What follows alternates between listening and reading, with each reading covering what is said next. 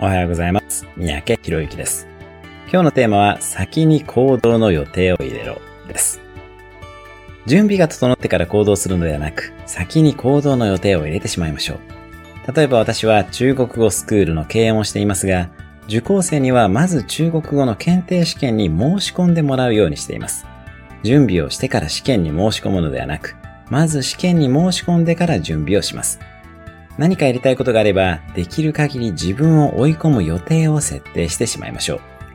ダイエットしようと思ったら、2、3ヶ月後の写真スタジオの予約を取る。英語ならば試験に申し込んだり、プレゼンテーションの機会を作ってしまいましょう。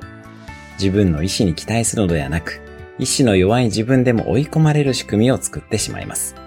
今日のおすすめアクションです。今している努力に対して数ヶ月後のヒノキ舞台を設定しましょう。それではまた明日お会いしましょう。